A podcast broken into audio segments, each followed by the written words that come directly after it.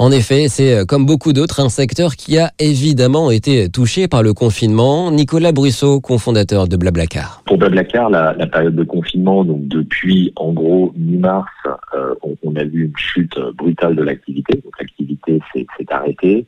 Et là, on commence clairement à avoir un retour assez fort euh, du covoiturage, avec en particulier une préférence des passagers pour le covoiturage par rapport aux autres modes de transport, qui est principalement lié en fait euh, au fait qu'il y ait moins de nombre de contacts dans une voiture que dans un train ou dans un bus. Alors évidemment, pour la sécurité des utilisateurs, plusieurs protocoles sont proposés aux covoitureurs. Le premier pour le covoiturage, c'est de permettre aux conducteurs de n'offrir qu'un siège à l'arrière s'ils le souhaitent, donc c'est une option, et ce qui permet de rassurer les conducteurs de n'avoir qu'un seul passager à l'arrière, et qui permet aux, aux, passagers aussi d'être rassurés et de savoir qu'ils vont pouvoir voyager seuls à l'arrière.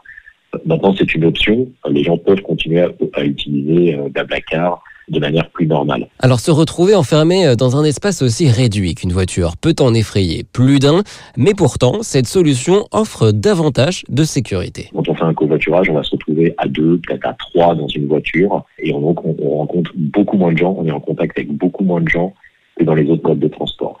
La deuxième chose, on n'est pas sur un point de passage, c'est-à-dire que typiquement le covoiturage, on rencontre les gens à l'extérieur, la voiture, il y a potentiellement un ou deux passagers dans le mois ou trois qui vont passer par cette voiture.